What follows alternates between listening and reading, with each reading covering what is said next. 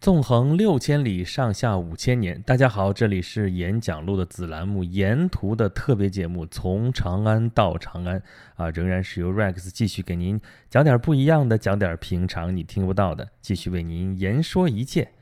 呃，咱们这个行程其实已经结束了有两天了，但是咱们的节目还没有结束，还是一天一更的节奏啊。有朋友跟我说，您就一天一更得了，我这天天听着还挺过瘾，呃。真的是要累死 Rex 的节奏了，你们就这么不体恤我吗？好吧，我这个为什么会再延续两期呢？是因为在咱们这个，因为讲的是古都嘛，呃，古都这个系列其实还有点内容没有讲完，所以我们再讲个两期啊。今天讲什么呢？我们这次旅行啊，是驾巡五大古都啊。咱们中国其实号称是有七大古都啊，五大古都我是去了。呃，这个安阳、洛阳、西安、开封，然后回到北京，北京这也是一个嘛，对吧？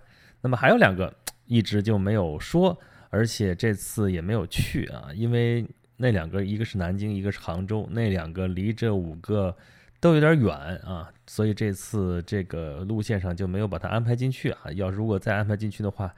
啊，您能不能给跟我们领导说一声，多给我放几天假？我要是多放几天假，我就挨个儿多逛一遍。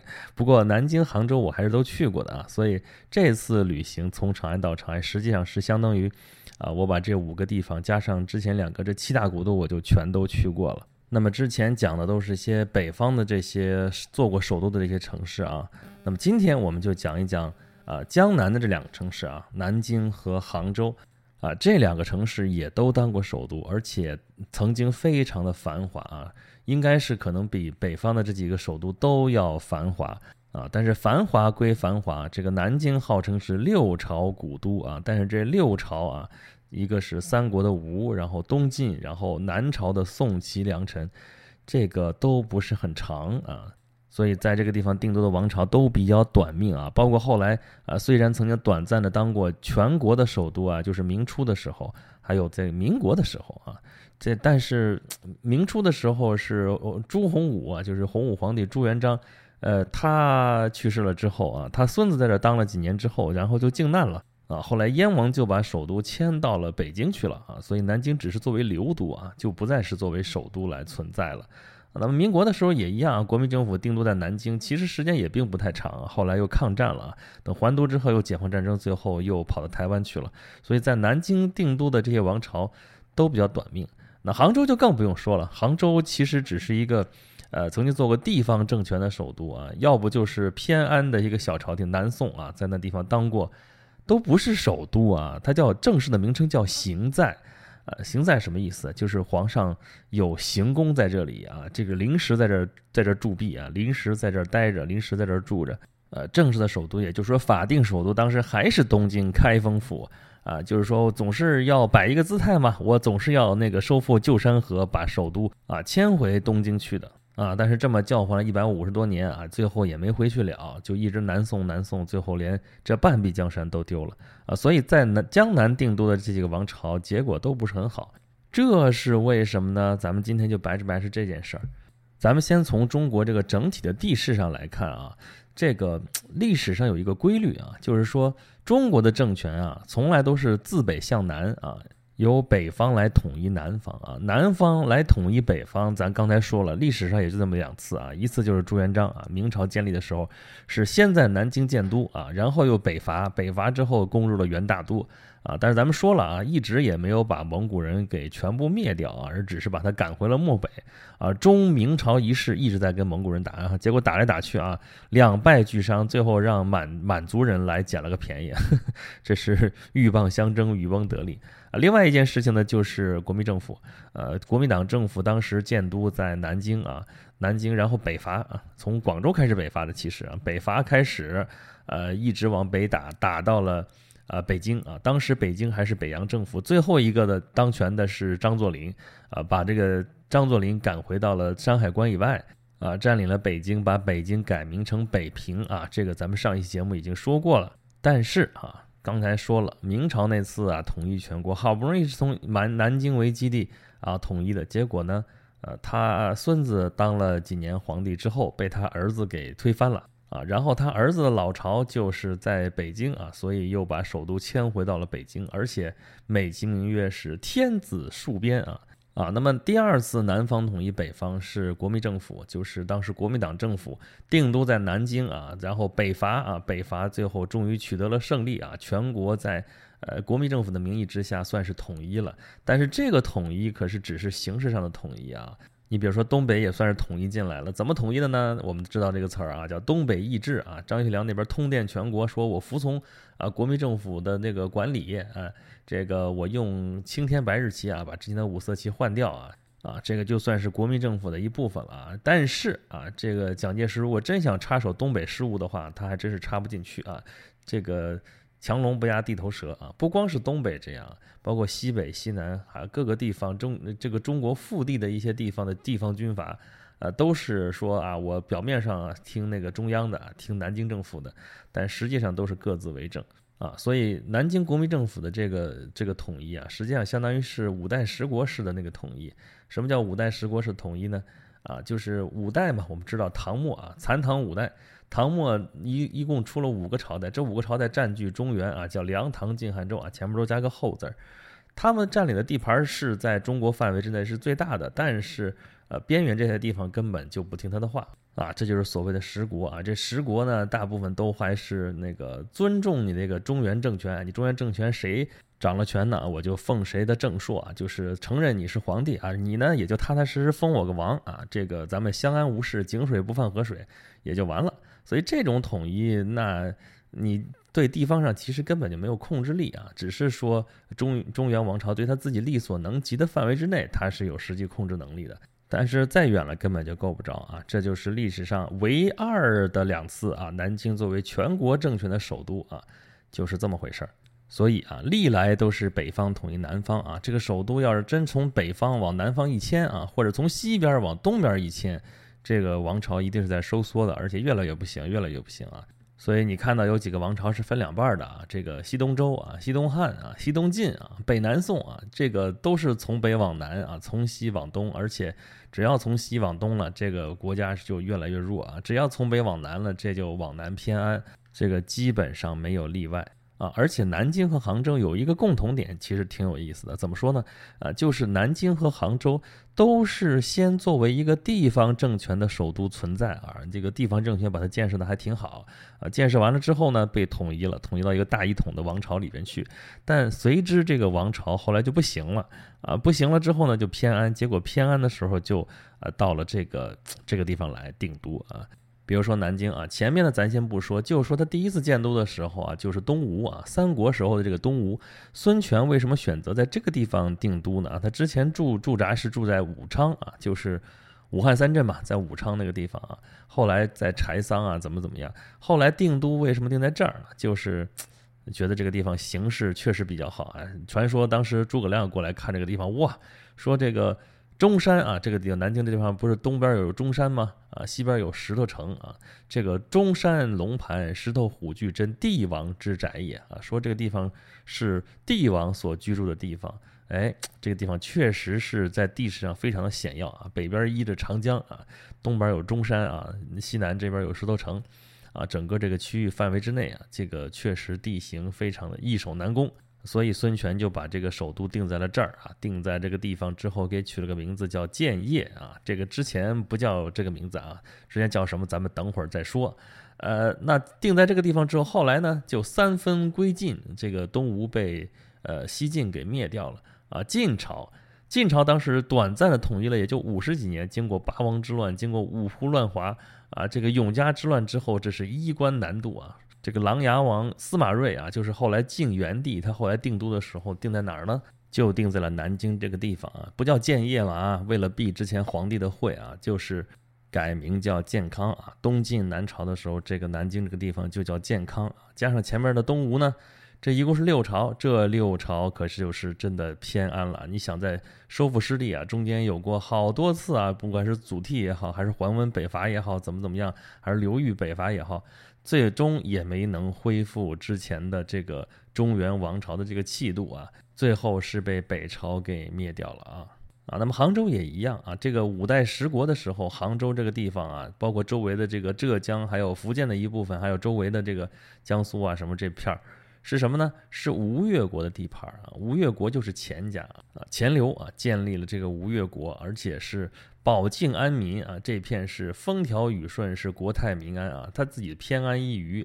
啊，中原再怎么闹腾，跟他没关系啊。中原只要换了皇帝，他就是赶紧上表说那个啊，我这是替着陛下管着一方百姓啊，这个您就封我个吴越王就完了啊。中原一般也是这够不着啊，中间隔着个一开始隔着杨吴，后来隔着南唐呢，够不着他，那就索性送个顺水人情，那就封你个吴越王吧啊。所以他就一直是吴越王啊。这个钱家当王当的还挺长啊，从唐末一直当到宋初啊，一直就是他们钱家在杭州这边当政。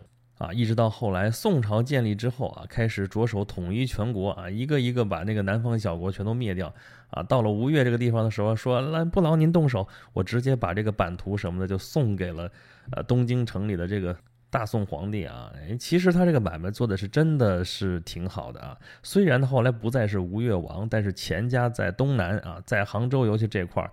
还一直都非常有势力，而且是兴旺发达。这个钱家一直到近代，什么钱学森啊、钱三强啊，钱这钱家出了好多有名的人物啊。这个后来在实情咱就不说了。哎，这个钱家把杭州治理的是非常好，这个物富民丰啊，风调雨顺啊，整个宋朝的时候都是非常的繁荣、非常的兴旺、非常的发达。哎，结果北宋灭亡了，这皇帝往南逃啊。先在健康即了位，结果啊，这个健康也就是南京待的还是不太舒服，那怎么办？接着往南跑吧啊，先跑到海上，后来是啊跑到了杭州，这才算是定下来了啊。这个杭州觉得。这个地方挺好，挺舒服的，而且钱家之前那个打的基础也比较好，所以这个赵官家就在这地方扎下根了啊。这个赵构啊，宋高宗啊，就把这个地方设为了行在啊，这个意思就是说，我这行宫在这里啊，我还不忘了恢复之志啊，我还要回到东京汴梁，接着当我的皇帝啊。结果行在这行在这就一直就栽在这儿了啊啊，一直到南宋灭亡，他也没能回去了。这个，所以你在往南定都之后，这就越来越局促，越来越局促啊。想什么恢复之志，这事儿太难了。这个北伐多少人都没成啊！这个只要一难度，这个整个格局就变小了，整个的这个气势啊，这个国运啊，就开始变得越来越局促啊！这也奇了怪了，真的是一个非常有意思的事情啊！那到底为什么呢？啊，为什么一定都江南这个王朝就短命呢？啊，一定都在南京这事儿就不能国运昌隆呢？这个到底为什么呢？啊？有人在风水上找原因啊，咱们前面说了，说啊，当年那个孙权定都定在这个南京的时候啊，当时叫建业啊，呃，就是看中了这地方形势。前面不说了吗？诸葛亮还给呃看了看风水啊，却说这地方好，真的是帝王之宅啊。那为什么又说这地方风水不好呢？哎，这里边有两个传说啊，一个传说是。啊，当年这个楚王在这个地方啊，因为这个地方原来属吴，后来越国灭了吴国，这地方属越啊，越国又被楚国给灭了，所以这地方是楚国的地盘啊。楚王到这地方来视察，哎呀，觉得这地方真不错，这景色也不错，环境也不错，这个形势也不错啊。结果看来看去，开始越看越不高兴了。这旁边人问他，这这大王您这是怎么了？啊，楚王说不行，这地方王气太重，呃，王气太重，将来要出天子那哪成啊？现在我们楚国那么强，将来要出个天子，在我们楚国头上作威作福，那还了得啊？所以这个地方不行，要想办法把这个王气给整一整。那怎么弄呢？旁边就有这个方式啊，有能人嘛，就过来出主意，说这么着吧，这个王气怕黄金，咱们在那个狮子山顶上埋上几斤黄金，咱们把它镇一镇就好了。呃，所以楚王当时就想了想，说那就好吧，就这么干，啊，所以在狮子山底下埋了点黄金啊，有多少金咱也不知道，反正埋下去之后，这个地方就有了名字，叫什么呢？叫金陵啊。这个把黄金埋进去了嘛，埋到地底下，这就是相当于陵墓一样的那个感觉嘛，所以这地方叫金陵，啊，所以楚王给把这个王气给镇下去了，啊，但是楚王镇了半天之后，这个王气还在啊，一直到秦始皇的时候啊。秦始皇到这地方也来视察，来视察了之后也是觉得这个王气太重，怎么办？啊，旁边也有能人啊，能人跟他说：“咱把这个啊山川形势，把这个风水给他改一改，改一改就好了。那怎么个改法呢？哎，就把那个水给它引进来啊，凿断那个龙脉，把龙脉之后给它凿断了之后，把这个水引过来，把淮河水引进过来啊，然后从这边这条河上过去，怎么怎么怎么着，就能把这个脉给它断掉啊。秦始皇说：“那好啊，就这么干吧。”啊，所以引了条河过来，这条河就叫秦淮河，秦始皇修的吧？秦始皇引的淮河水，所以叫秦淮河。呃，然后呢，原来这地方叫金陵，金子毕竟是不灵不灵的，太扎眼了，那怎么办呢？啊，改名叫墨陵啊，墨这个字儿啊，比较比较生僻啊，一个禾字边儿，你看禾字边就跟庄稼有关系啊，这个实际上是什么意思呢？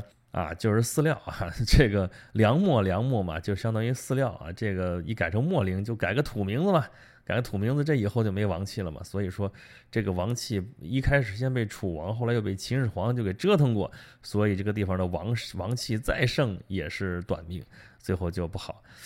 这种解释吧，你就当一故事听听，挺好玩就完了啊！你要真信这个，那就没劲了啊啊！那什么原因比较靠谱呢？啊，这个还是得从这个形势上来讲啊。确实，南京这个地方比较险要啊，这个周围都是山，然后一条长江从这儿流过，这又有山又有水，中间这块地确实是易守难攻。哎。你要的就是易守难攻，那你就可能就只剩下守了。这个，所以说这个地方适合于守城之主啊。你要想有进取心，你在这个地方建都其实是没什么前途的啊。所以说，一在这个地方建都呢，他就他就本能的就觉得说我要抱残守缺啊，我要防守啊，我要怎么怎么样啊。再加上这个地方是江南嘛，温柔富贵乡啊，在这地方待久了之后也消磨斗志啊。因为鱼米之乡啊，粮食也比较多，这个物产丰饶啊，这个尤其是到那个隋唐以后啊，恨不得整个中国的这个赋税都要靠东南来提供啊，要不怎么建漕运呢？啊，要把粮食什么的，呃，物资啊什么运到东都洛阳，再运到长安啊，后来是啊，到元明清以后是直接运到大都，运到北京。啊，全都要靠江南，那么直接把都城定在江南这地方多方便啊，多近呢？一方便之后，这人就不思进取啊。你要老想着守城，最后就很有可能就守不住啊。你刚刚南渡的时候，就是可能就只是躲避战乱啊，这个时候还时常想着说我要啊恢复北方的领土啊，恢复旧都啊，怎么怎么样啊？但时间一长，这地方日子过得越来越舒服之后啊，这个就再也不思进取了，再也不想着说怎么回去啊，怎么怎么样的。啊，杭州也是一样啊。这个江南温柔富贵乡，这个地方待久了，可真的是，呃，再也不想干别的了啊。不是当时有那首诗吗？啊，山外青山楼外楼，西湖歌舞几时休啊？暖风熏得游人醉，只把杭州作汴州。啊，这个地方待舒服了，杭州也就觉得像是汴州了，也就不用再回汴州去了。所以啊，从经济的角度来说，确实定都江南是会比较好啊，比较这个富裕。但是国家立国不能只靠经济啊，不能只靠这个富裕就能够立国的，尤其是在古代那个周围环境那么险恶啊啊！如果把首都真定到江南鱼米之乡，那北方这个屏障就没有了，你也是肯定守不住啊！你这过惯了南方这日子，你那还谁能过惯北方那种日子呢？啊，这样的话，北方一丢，你南方最后也还是保不住啊！这样的前车之鉴比比皆是啊！但是。为什么在那个民国的时候啊，又把这个首都定在南京呢？哎，这是当时革革命的那帮仁人志士啊，不是驱除鞑虏吗？这个要反清复明。那么明朝的老祖宗就是明太祖朱元璋啊，朱元璋定都当年就定在了南京啊，到现在这里还有他的那明孝陵啊，他葬在了南京的呃中山上面。啊，所以这帮仁人志士要驱除鞑虏，那就是要学洪武皇帝朱元璋的定都，肯定还是要定在南京啊，这是政治上的考虑。啊，经济上呢，啊，这些就是资产阶级革命家嘛，啊，资本主义发达的地方就在这个江浙地区啊，旁边靠的还是上海这个十里洋场。啊，搞搞点什么东西都比较方便啊，所以说定在南京也是顺理成章的事情啊。所以民国刚建立的时候没多久啊，就被袁世凯夺了权啊。袁世凯的老大本营就在北京，所以他要把首都定在北京啊。但是后来国民政府开始有了自己的军队之后，北伐，北伐完了之后，还是要把首都定在南京。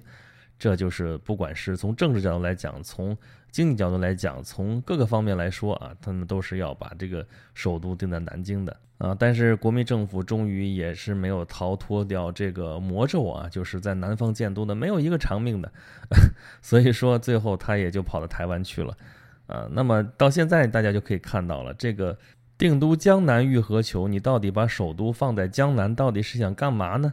啊，光考虑经济因素肯定是不行的啊，所以你要还要问清楚，你在这个地方到底要立什么样的国？你是要做一个守城之国呢，还是要做一个开拓进取之国？啊，你就算是你要守城啊，也应该采取一种积极的方式啊。咱不是说积极防御嘛？啊，像这样直接真的定都在东南啊，定都在江南啊，南京也好，杭州也好，这基本上没戏。好吧，今天咱们是讲了一下定都在南京和杭州的一些一些故事啊，呃，今到今天为止，咱们这七大古都就已经全部讲完了啊，咱们后面呢还会再有一期节目，咱做点小小的总结啊啊，如果您对我们这节目有什么意见和建议呢，欢迎关注我的微信公众号“轩辕十四工作室”啊。在里边就可以给我直接留言啊，或者是在这儿直接吐槽了啊。我们现在这个从长安到长安的这个沿途众筹呢，还剩下最后不到两天的时间啊。如果大家谁想要这个粉丝福利的话呢，啊，欢迎来戳我，就是戳那个呃这个刚才说的这个微信公众号“轩辕十四工作室”下面的中间有一个沿途众筹的链接啊，菜单里面啊。这个链接里边，你就能看到说这个众筹是怎么回事了啊，或者你可以在那个京东啊，就是 G J D 点 com，在那个呃 P C 的那个浏览器里边打开了之后，搜索从长安到长安，搜出来头一个就是咱们这个项目啊，这里边我会给大家这个整个这个行程的电子攻略，还有这个里边所有节目的电子书啊。再包括一些图片呀、一些图片解说啊，还有视频啊，一些什么内容啊，整合在一起的一个电子书啊，还有一些纸质的画册啊，什么东西啊？如果你对这些回报比较感兴趣的话呢，啊，赶紧的，赶紧的行动起来，呃，就剩最后不到两天的时间了啊，手慢无，好吧，今天的节目就是这样，咱们还有最后一期沿途，咱们下期再见。